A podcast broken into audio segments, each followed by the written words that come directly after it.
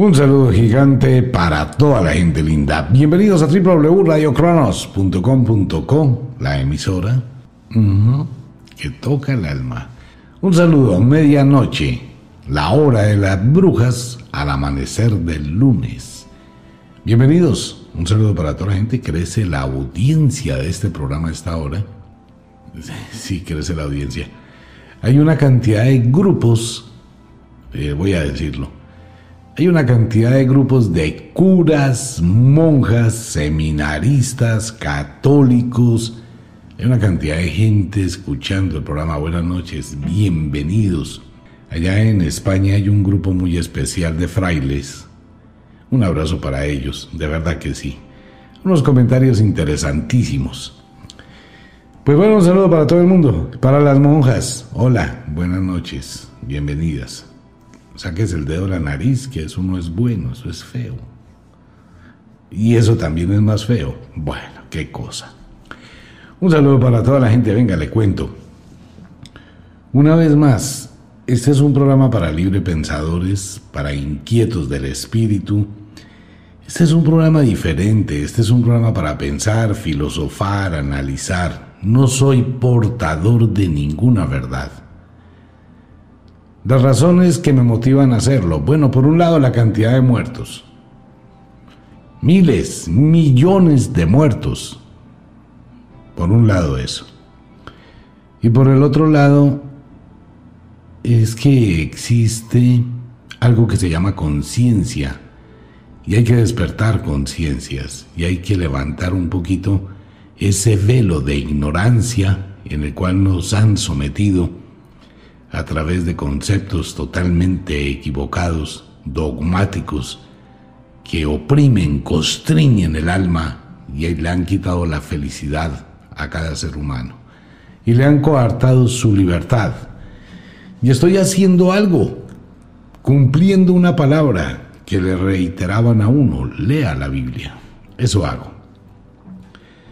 Quiero recordarle que en ningún momento este es un programa desafiante, de discusiones, de pruebas. Vuelvo y lo reitero, la negación nunca se prueba, se prueba la afirmación. Si yo digo que Dios no existe, no tengo que probarlo. Si usted dice que Dios existe, usted tiene que probar.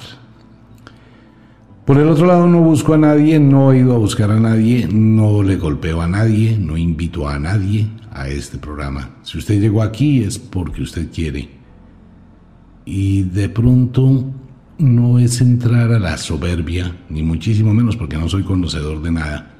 Ya quisiera conocer. Pero sí trato de mirar de forma diferente la realidad. Entonces no es soberbia, ni altanería. De pronto soy irónico y de pronto digo algunas cosas como para matizar un poquito todo esto. Y por el otro lado no hay respeto a nadie porque no voy a respetar a nadie.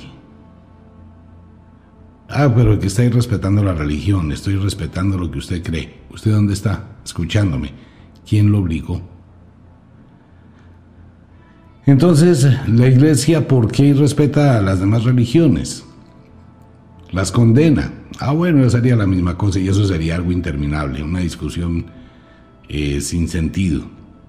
Mire, esto no es para discutir, esto es para que usted lea, no más, simple. Y lo único que hago es leer. Eso es el tema de este programa, leer. Pero es diferente lo que usted cree a lo que va a conocer cuando lee. ¿Sí ve? Es una gran diferencia. Que si esto toca a los espíritus, muchísimo. Y si esto daña algo la estructura del pensamiento, también muchísimo pues después de que uno ha vivido toda la vida convencido de Dios y que le digan a uno Dios no existe y lo digan así y hablen. Ok, hemos visto varios libros en la Biblia, hemos visto varios libros ya de la Biblia, el Pentateuco. Todos estos programas los encuentra en nuestro canal de YouTube, los encuentra en orden en Spotify, Allí puede escucharlos, coger la Biblia. Por favor, es casi, casi que necesario que usted abra la Biblia y la lea conmigo. En serio, es necesario. no me juzgue si no se toma el tiempo para leer la Biblia. Hay gente que es increíble, ¿no? Que tras de uno le dice, coja la Biblia y lea. La persona no lee, pero sí me insulta, me recrimina, me dice de todo. Usted es libre de apagar el teléfono, de apagar su computador, su tablet, donde quiera que esté sintonizando y no escuchar. Pero algo de la curiosidad lo hace que se quede a ver qué voy a decir, ¿no? Bueno, pues bienvenidos, bienvenidos. Entremos a mentiras de la Biblia. Este, este tema de jueces lo han tratado los historiadores de arreglar, eh, como se dice en el argot popular, a lo machetero tratando de darle interpretaciones, de buscarle la comba al palo, de buscarle cosas. no existe, no hay nada. Que apareció la tumba de María, que apareció la tumba de José, que apareció la tumba de no sé quién. Esos son ya eh, pataleos de abogado, como dice los refranes. Porque la iglesia necesita tratar de encontrar un anzuelo para que la gente vuelva a creer, cuando cada segundo la gente está volteando la espalda a la iglesia y se está dando cuenta de la cantidad de mentiras. De hecho, esta noche aquí en el programa hay un grupo, varios grupos, se pasaron como el comentario, ¿no? Y están inquietos, medio incómodos, como que sienten por allá adentro que se les estruja algo. Primero porque no pueden llamarme a decirme una cantidad de cosas. Segundo, no tienen cómo decirlas porque lo único que estoy haciendo es leyendo la Biblia. No más. Entonces cuando ustedes, si ustedes, que preguntan tanto la palabra de Dios y empiezan a leer lo que nunca han leído y la han tenido siempre en sus manos, en la cabecera, pues empiezan a sentir que algo por allá adentro como que se revuelve. Pero bueno, la verdad os hará libres, eso dicen, ¿no? Génesis 25, 6. Vámonos todos porque el tema de hoy va a estar candente. Génesis 25, 1, versículo 6. No tengo todos los efectos de música y todo eso, pero vamos a intentar imaginarlo. Dice así, los descendientes de Abraham y Setura. Versículo 25. Abraham tomó, versículo 25, eh, capítulo 25, versículo 1. Abraham tomó otra mujer, cuyo nombre era Setura, la cual dio a luz a Simran, Joxan, Medán, Madian, Isbac y Sua. ¿Quién era Abraham? Abraham es uno de los patriarcas eh, a los cuales se les atribuye la creación del judaísmo, que perteneció también a la tribu de Jacob, de Jacob, de la cual nace Israel y él tiene hijos, ¿cierto? Tiene hijos con otra de sus mujeres, porque él llegó a tener muchas mujeres, hasta niñas. Llegó a tener a Abraham, una niña que le consiguieron para que lo calentara y no sé qué, y si sé cuándo. Esa relación ya lo habíamos visto en el programa. Pues como que eso tiene otro sentido. Sin embargo, él lo arregla. No, él nunca tuvo sexo con la niña. Mm, ¿Quién sabe? Pues con todas las mujeres que tuvo ese tipo, en fin, el caso, ¿por qué viene esto del Génesis? Porque quiero que tengan en cuenta los hijos de Abraham, con Setura, eh, Simran, Yoxán, Medán, Madian, Isbac y Sua. Ante todo vamos a tener presentes a Madian, ¿ok? Nunca voy a entender por qué nunca ellos nombran a las hijas. Es que Dios despreciaba y desprecia a las mujeres.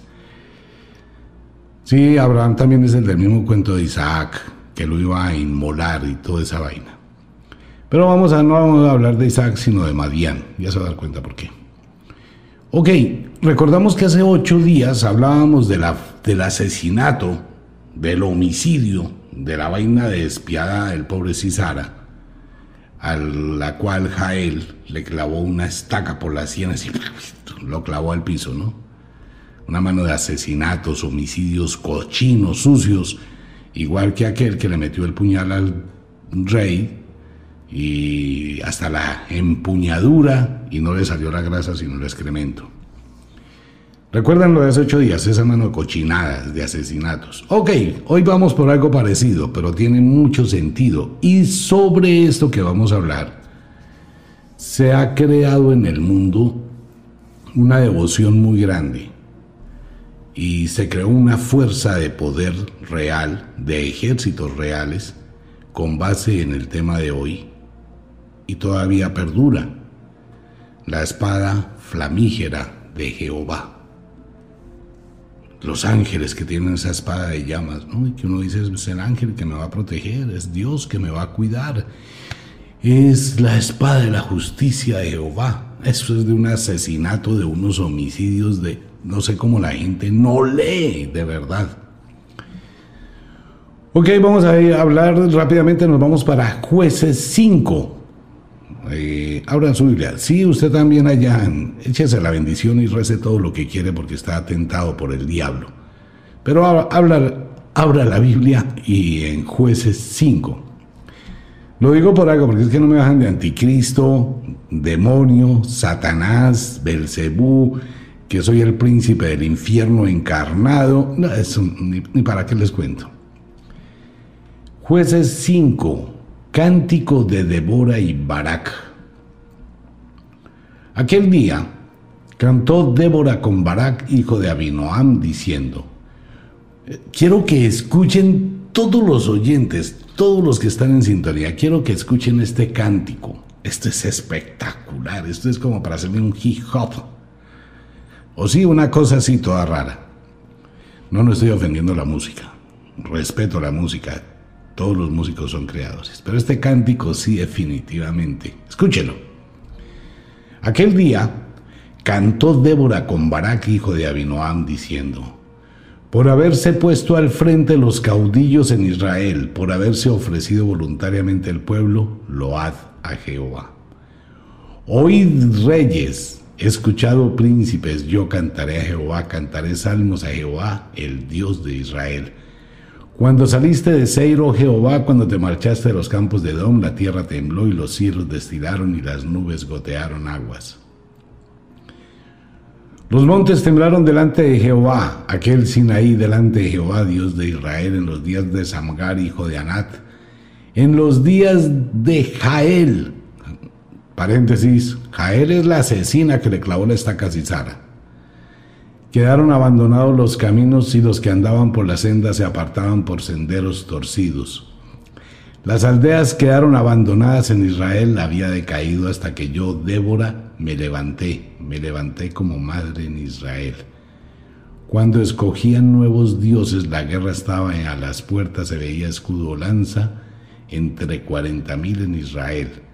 Mi corazón es para vosotros, jefes de Israel, para los que voluntariamente os ofrecisteis entre el pueblo, loada Jehová. Vosotros, los que cabalgáis en asnas blancas, los que presidís en juicio, y vosotros los que viajáis, hablad. Lejos del ruido de los arqueros en los abrevaderos, allí repetirán los triunfos de Jehová, los triunfos de sus aldeas en Israel, entonces marchará hacia las puertas el pueblo de Jehová. Despierta, despierta, Débora, despierta, despierta, entona tu cántico, levántate, Barak, y lleva tus cautivos hijos de Abinoam. Entonces marchó el resto de los nobles, el pueblo de Jehová marchó por él contra de los poderosos. De Efraín vinieron los radicados en Amalek, en pos de ti Benjamín entre tus pueblos de Maquir descendieron príncipes y de Zabulón los que tenían vara de mando.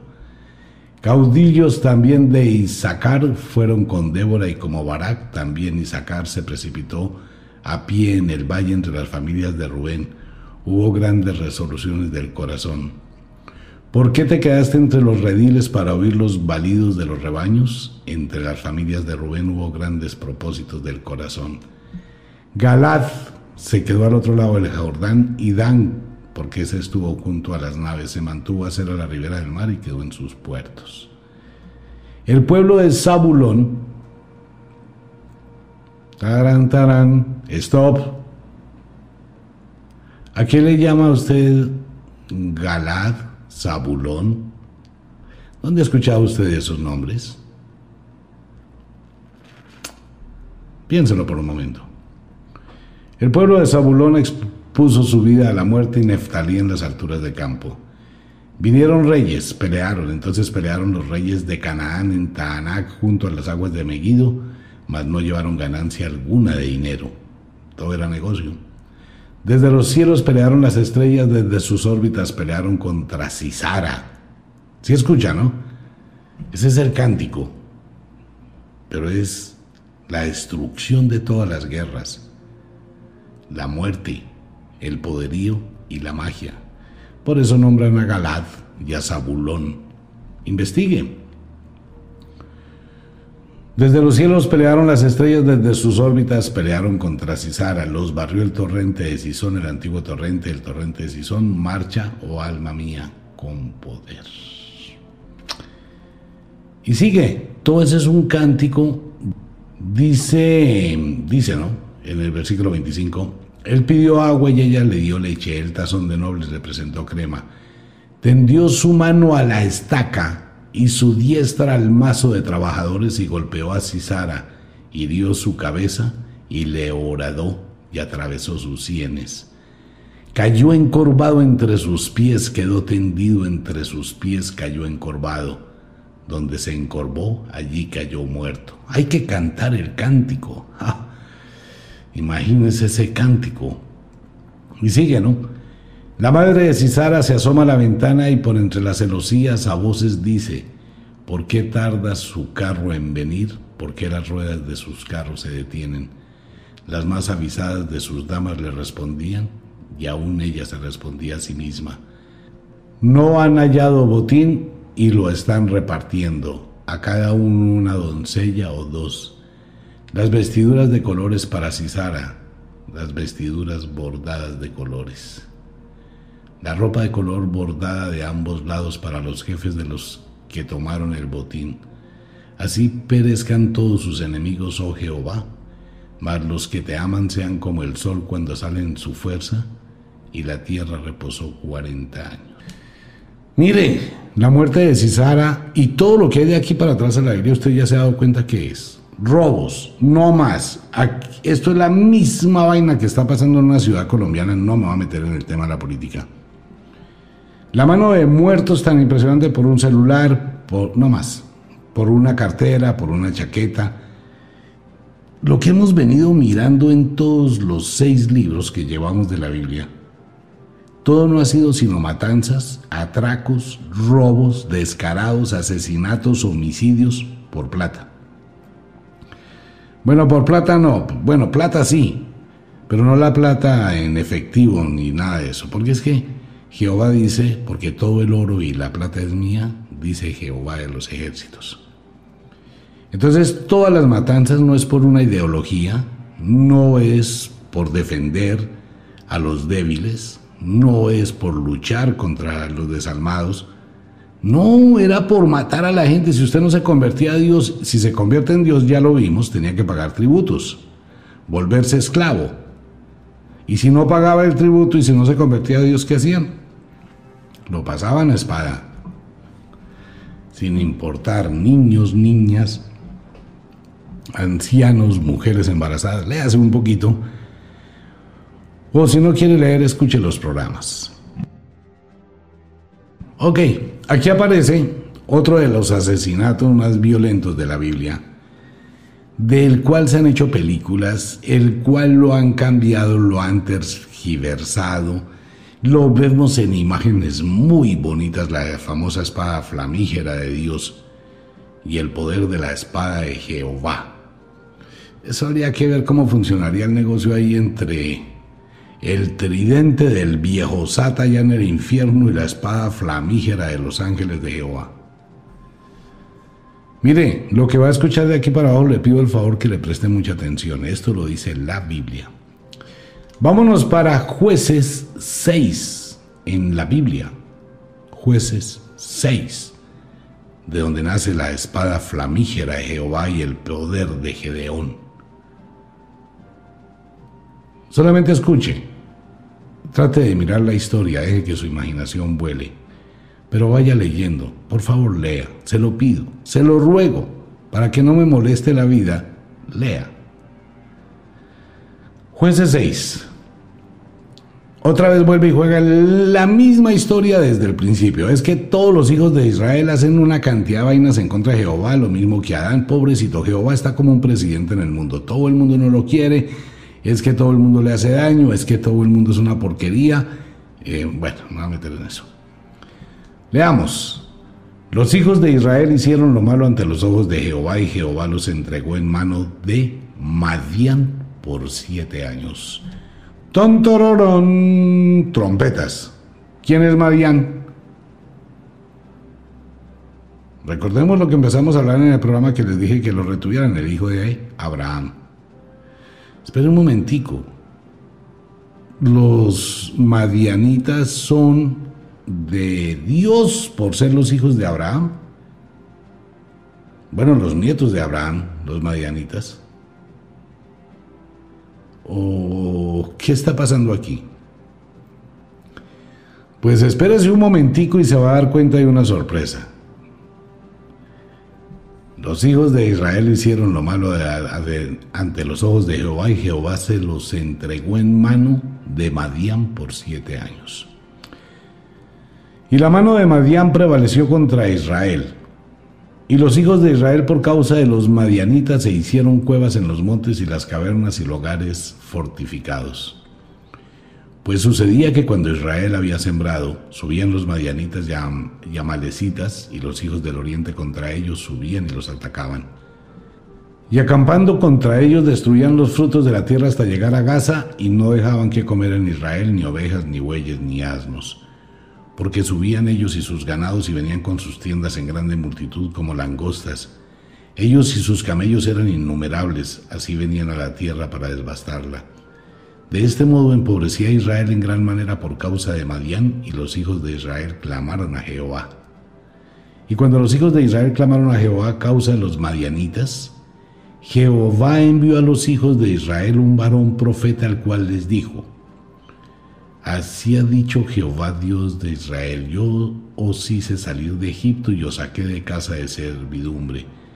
Os libré de la mano de los egipcios y de mano de todos los que os afligieron, a los cuales eché de delante de vosotros, y os di su tierra. Ese man nunca dio nada. Todos mataban para quedarse con lo de los demás. Bueno, yo os dije, yo soy Jehová vuestro Dios, no temáis a los dioses de los amorreos en cuya tierra habitáis, pero no habéis obedecido a mi voz. Y vino el ángel de Jehová y se sentó debajo de la encina que está en Ofra, la cual era de Joás, Abiaserita y su hijo Gedeón. Aquí aparece Gedeón. Estaba sacudiendo el trigo en el lagar para esconderlo de los madianitas. Y el ángel de Jehová se le apareció y le dijo, Jehová está contigo, varón esforzado y valiente. Y Gedeón le respondió, ah, Señor mío, si Jehová está con nosotros, ¿por qué nos ha sobrevenido todo esto?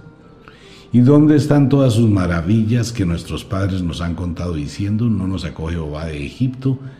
Y ahora Jehová nos ha desamparado y nos ha entregado en manos de los madianitas. Y mirándole Jehová le dijo, bueno, ¿era un ángel o era Jehová? Aquí hay una confusión. Aquí dice en el versículo 12, y el ángel de Jehová se le apareció. Y en el versículo 14, y mirándole Jehová le dijo, el enredo de la Biblia, ve con esta fuerza y salvarás a Israel de la mano de los madianitas. ¿No te envío yo? Paréntesis, este man es un cuento. O el que escribió esta vaina no tenía ni idea de algo que se llama congruencia literaria. Al principio escribe que los israelitas hicieron cosas malas y que Dios se... Exactamente, cuac, cuac. Que Dios se molestó y entonces dijo, yo los voy a entregar a las manos de los madianitas, ¿no? ¿Cómo es esta estrategia de bien hecha? Venga, yo los llevo a que sufran, a que coman cuac, cuac, pero ahora voy a venir a ofrecerles la salvación.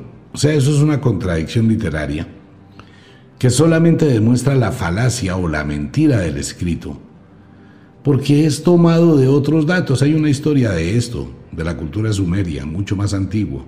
Hay como cinco cosas de las espadas flamígeras, incluyendo la espada en Camelot de Excalibur. Ese simbolismo de la espada, ¿no? Se encuentra en muchas otras historias. Pero aquí vemos que Jehová castiga a los israelitas llevándolos a ese pueblo, a los madianitas, pero ahora viene a arreglarles el problema, el problema que él creó. Bueno, es como el que crea una cosa y después tiene que crear esa, la contra de esa cosa para ganar mucho. Cualquier parecido con la realidad es pura fantasía. Entonces le respondió a Señor mío, ¿con qué salvaré yo a Israel? He aquí que mi familia es pobre en Manasés y yo el menor de la casa de mi padre. Jehová le dijo, ciertamente yo estaré contigo y derrotarás a los mayanitas como a un solo hombre. Aquí ya cambiaron que era el ángel de Jehová y ahora ya es Jehová en persona. Pues usted sabe, para reafirmar el lavado cerebral, para que coma carreta, para que usted no piense, y ya, de hecho nadie le esta vaina. Y él respondió, yo te ruego que si he llegado gracia delante de ti me dé señal de que tú has hablado conmigo. Te ruego que no te vayas de aquí hasta que vuelva a ti y saque mi ofrenda y la ponga delante de ti. Y él respondió, yo esperaré hasta que vuelvas. La ofrenda para Jehová, el asado, porque ese no perdía pie para hacerse un asadito. El asado, el pecado, el cabrito, el Cordero de Dios que quita el pecado del mundo, la sangrienta, el sangriento holocausto, el matadero de Dios. Físico matadero y asadero. Versículo 19. Y entrando Gedeón, ahí está, preparó un cabrito y panes sin levadura de un efa de harina y puso la carne en un canastillo y el caldo en una olla y sacándolo se lo presentó debajo de aquella encina. Entonces, ahora es, cambian todo, ¿no? Entonces el ángel de Dios le dijo, toma la carne y los panes sin levadura y ponlo sobre esta peña y vierte el caldo. Y él lo hizo así. Y extendiendo el ángel de Jehová el báculo que tenía en su mano, tocó con la punta la carne y los panes sin levadura y subió fuego de la peña, el cual consumió la carne y los panes sin levadura, y el ángel de Jehová desapareció su vista. Esto se llama teletransportación de la comida a la nave extraterrestre donde estaba Jehová. Que le encanta la comida, ¿no? Pero si ve que aquí ya cambian la idea. Ya no es Jehová, sino es el ángel de Dios. Bueno, todo eso tiene su connotación subconsciente. ¿Que se llama qué? confundir al lector. Porque usted se encarreta en el tema y lo que está viendo no es lo que lee, sino lo que lo están llevando. Usted le está dando poder a lo que le están diciendo porque es Dios. Y ni siquiera se pone a pensar quién se iba a comer el cabrito. Viendo entonces Gedeón que era el ángel de Jehová, dijo, Señor Jehová, que he visto al ángel de Jehová cara a cara. Ahí uno, ¿cómo entiende? ¿Con quién está hablando Gedeón? ¿Con el ángel? ¿Con Jehová? ¿Con Dios? Se llama confusión, ¿no? Esto tiene una forma mental de distracción para que usted acepte y toda esa información le llega a su subconsciente y se le queda ya grabada y lo vuelve sumiso, sometido y miserable. Entonces, pero Jehová le dijo, pasa a ti, no tengas temor, no morirás. Y edificó allí Gedeón altar a Jehová y lo llamó Jehová Salón, el cual permanece hasta hoy en Ofra de los Abieseritas. Aconteció que la misma noche le dijo Jehová, Toma un toro del hato de tu padre, el segundo toro de siete años, y derriba el altar de Baal que tu padre tiene, y corta también la imagen de Acera que está junto a él y edifica altar a Jehová tu Dios en la cumbre de este peñasco en lugar conveniente. Y tomando el segundo, segundo toro, sacrifícalo en holocausto con la madera de la imagen de acera que habrás cortado. Dios es un cuento serio. Ese man es receloso, agresivo, violento. Él no se ensucia las manos, él manda matar, manda hacer una cantidad de cosas.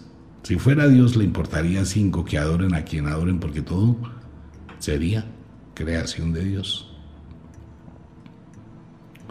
Entonces, si alguien adora a las moscas, a Belcebú, Belcebú y las moscas son creación de Dios, estarían adorando a Dios.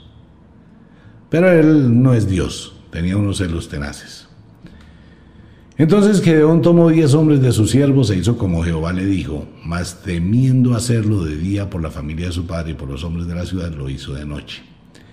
Por la mañana, cuando los de la ciudad se levantaron, he aquí que el altar de Baal estaba derribado y cortada la imagen de acera que estaba junto a él, y el segundo toro había sido ofrecido en holocausto sobre el altar edificado. Ustedes recuerdan ya bien cómo es el holocausto, ¿no? Lo vas a degollar, la sangre será regada en las cortinas alrededor del holocausto, le sacará las tripas, las vísceras, la grosura de los intestinos, la grosura de los hijares, los riñones, y mecerá la carne, la carne y hará un asado, en olor grato a Jehová, el asado del cordero que quita el pecado del mundo, oh. incluyendo el excremento.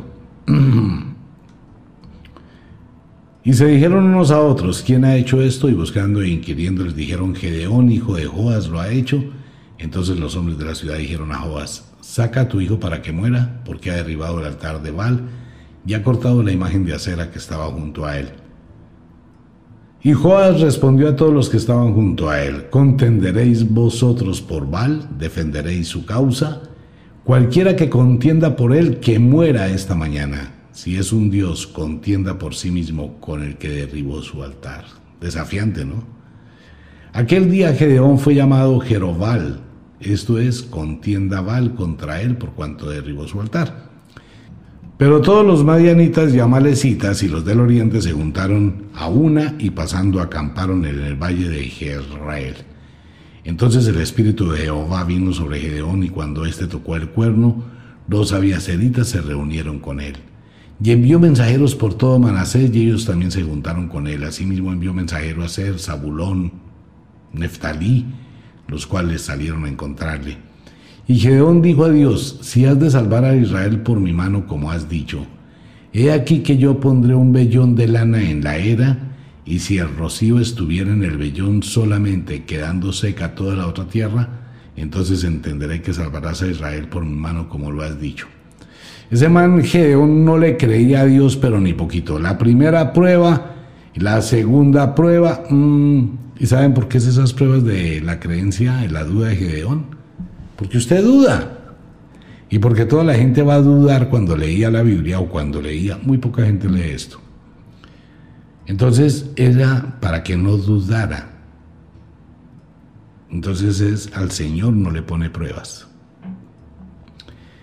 Y aconteció así, pues cuando se levantó de mañana, exprimió el vellón y sacó de él el rocío, un tazón lleno de agua. Más Gedeón dijo a Dios, no se encienda tu ira contra mí si aún hablaré esta vez. Solamente probaré ahora otra vez con el vellón. Te ruego que solamente el vellón quede seco y el rocío sobre la tierra. Y aquella noche lo hizo Dios así, solo el vellón quedó seco y en toda la tierra hubo rocío.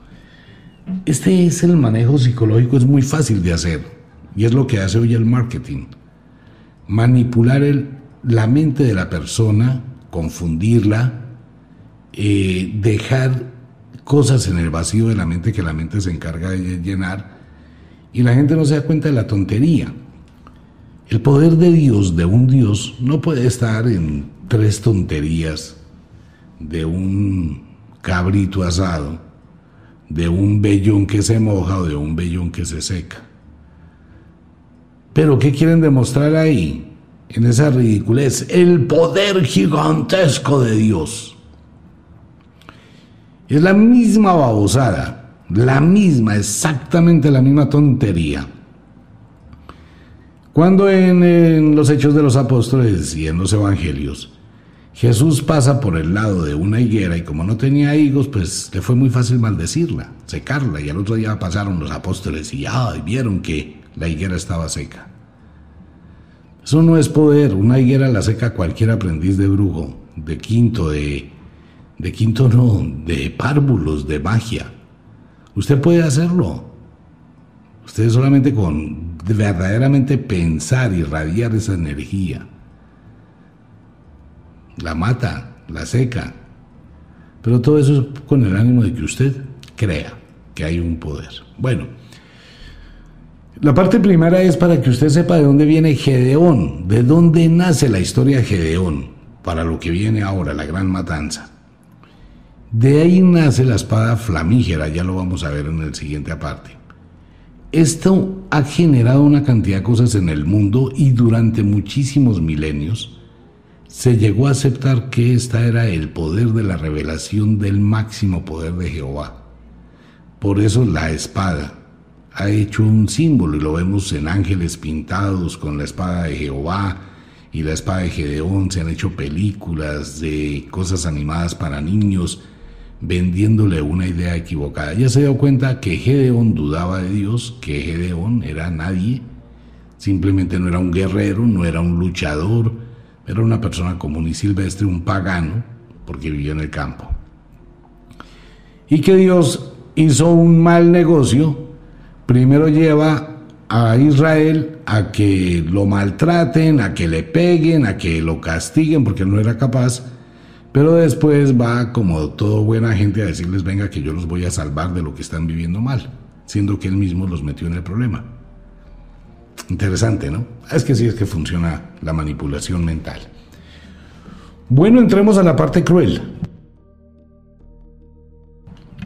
Jueces 7, por favor, abra la Biblia en Jueces 7 y, lea el título. Gedeón derrota a los madianitas. Venga, espera un momentico. Jehová llevó a Israel a los madianitas. Ahora, ¿por qué diablos va a matar a los madianitas que estaban cumpliendo lo que él se le dio la gana de hacerlo? Pero más aún, ¿por qué va a matar a los nietos del padre Abraham, que era adorado y bendecido por Dios, hermanos de Jacob? de las tribus que salieron de Canaán, con las cuales se fundó Israel y el judaísmo. ¿Por qué va a matar a los nietos de Abraham, que era su protegido? ¿Quién entiende eso? Bueno, pues muchos historiadores tratan de arreglar el cuento, ¿no? Es que hicieron lo malo delante de Dios. ¿Quiénes? Los madianitas no hicieron nada malo, obedecieron a Dios, castigaron o le hicieron algo al pueblo de Israel, como los egipcios. No le hicieron nada. ¿Y por qué los van a matar? Porque a Dios se le dio la gana. Así de chévere. Por inventarse la historia. Es eso. Solamente el invento de una historia. Pero veamos, vamos leyendo entre todos. A esta hora es rico. Se le quita el sueño. Bueno. Eh, comencemos. Jueces 7. Levantándose pues de mañana Jerobal, el cual es Gedeón, ni idea. Así, ah, Jerobal, porque combatió con Baal, ¿no? El cual es Gedeón.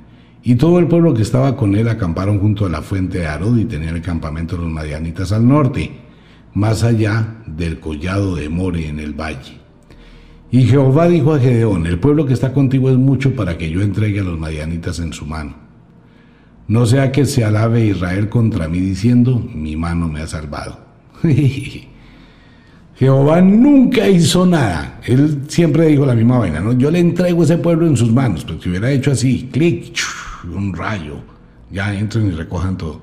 No, vayan y maten y pasen la espada, vayan ustedes y miren. Sin embargo, derrotaron a Israel muchas veces. Pero bueno, y Jehová dijo a Gedeón, el pueblo que está contigo es mucho para que yo entregue a los madianitas en su mano. No sea que se alabe Israel contra mí diciendo, mi mano me ha salvado. Ahora pues haz pregonar en oídos del pueblo diciendo, quien tema y se estremezca, madrugue y devuélvase desde el monte de Galad. Y se devolvieron de los del pueblo veintidós mil y quedaron diez mil. Y Jehová dijo a Gedeón, aún es mucho el pueblo, llévalos a las aguas y allí te los probaré, y de lo que yo te diga vaya, vaya este contigo, irá contigo. Mas de cualquiera que yo te diga, este no vaya contigo, el tal no irá. Entonces llevó el pueblo a las aguas y Jehová dijo a Gedeón, cualquiera que lamiere las aguas con su lengua como lame el perro, a aquel pondrás aparte, asimismo a cualquiera que se doblare sobre sus rodillas para beber. Y fue el número de los que lamieron llevando el agua con su mano a la boca, trescientos hombres. Y todo el resto del pueblo se dobló sobre sus rodillas para beber las aguas. Entonces Jehová dijo a Gedeón, con estos trescientos hombres que lamieron el agua, os salvaré y entregaré a los madianitas en tus manos, y váyase toda la demás gente, cada uno a su lugar. Y habiendo tomado provisiones para el pueblo y sus trompetas, envió a todos los israelitas cada uno a su tienda y retuvo a aquellos trescientos hombres y tenía campamento de Madián abajo en el valle. Aconteció que aquella noche Jehová le dijo, levántate y desciende al campamento porque yo lo he entregado en tus manos.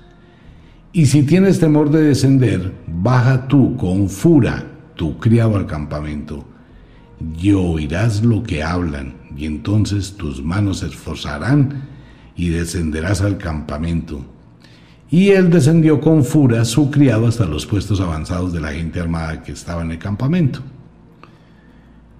Preste atención de cómo le van a pegar a usted un lavado de cerebro implícito sin darse cuenta. Pero preste atención. Y los madianitas, los amalecitas y los hijos del oriente estaban tendidos en el valle como langostas en multitud, y sus camellos eran innumerables como la arena que está en la ribera del mar en multitud. Cuando llegó Gedeón, he aquí que un hombre estaba contando a su compañero un sueño.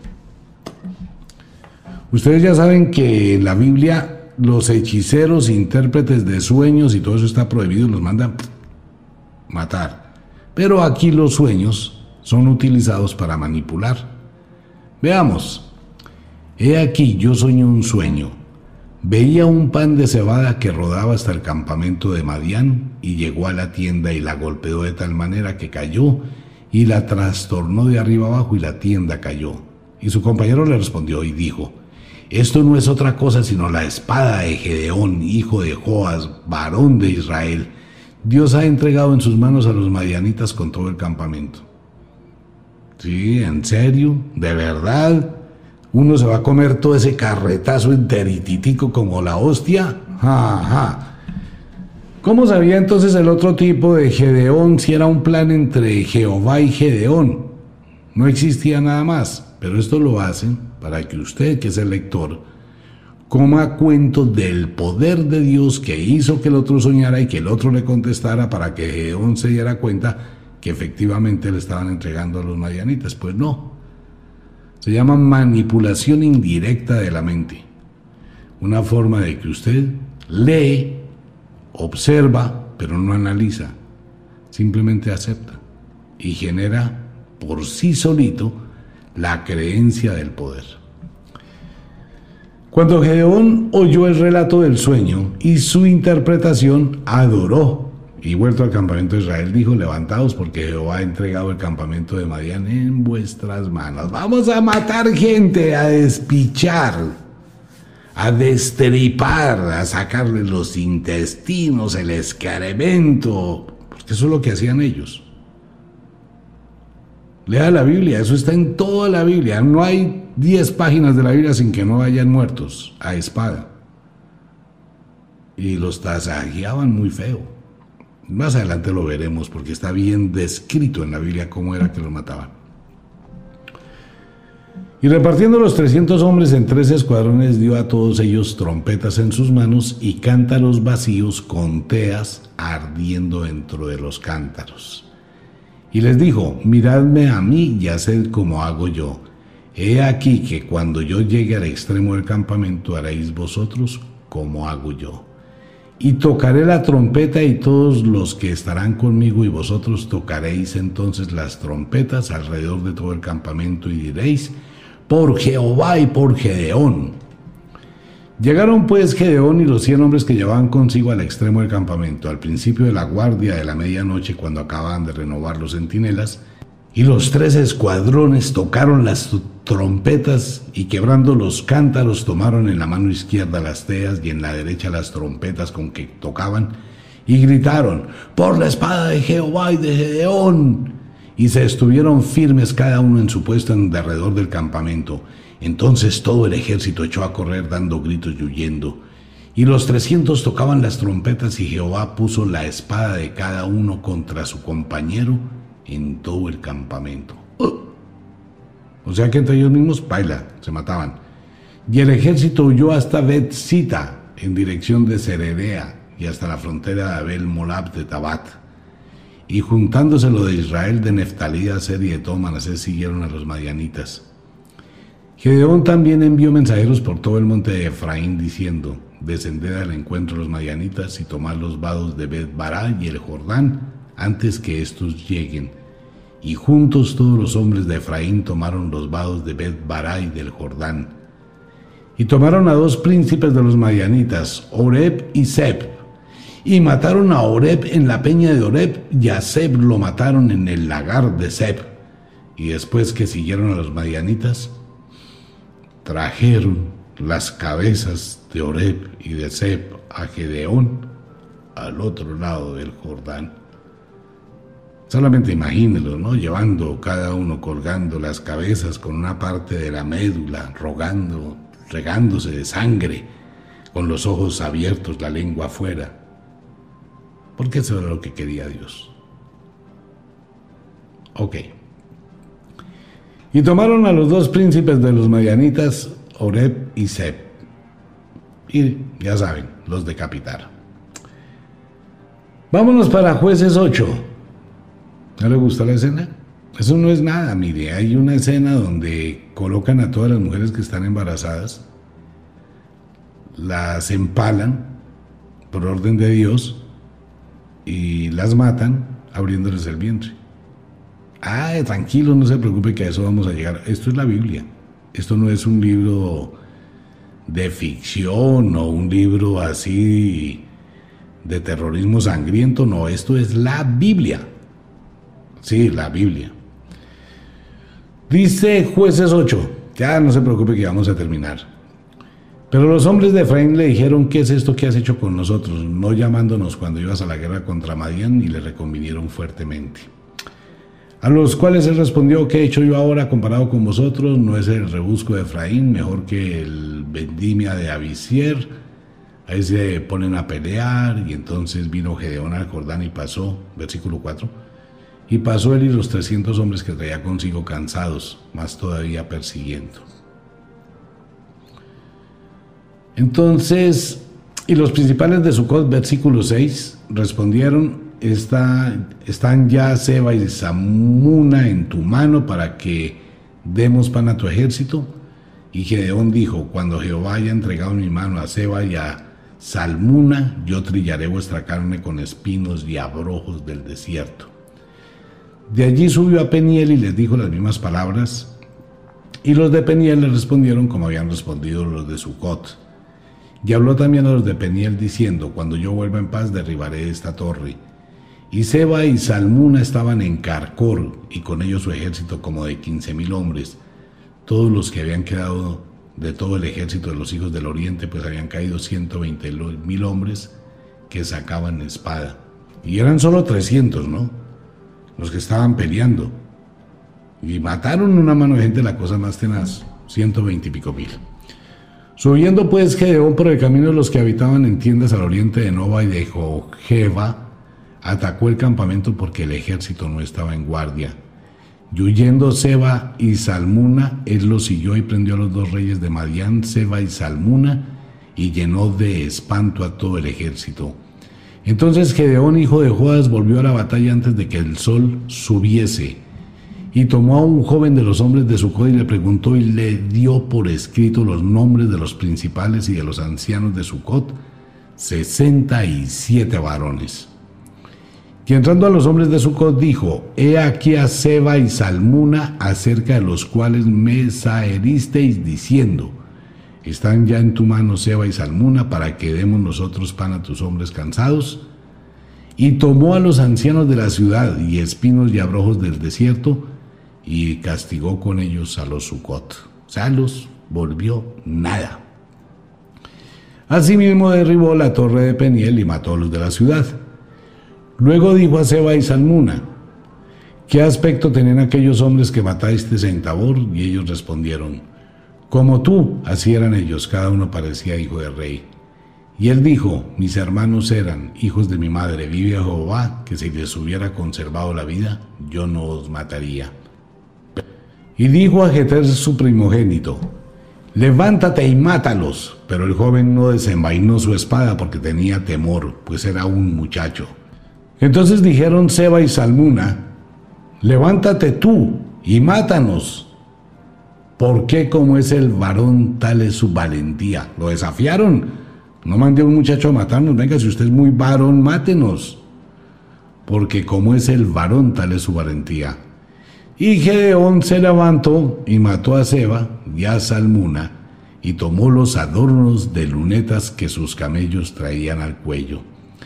Y los israelitas le dijeron a Gedeón, sé nuestro Señor tú y tu hijo y tu nieto y pues que nos has librado de la mano de Madián.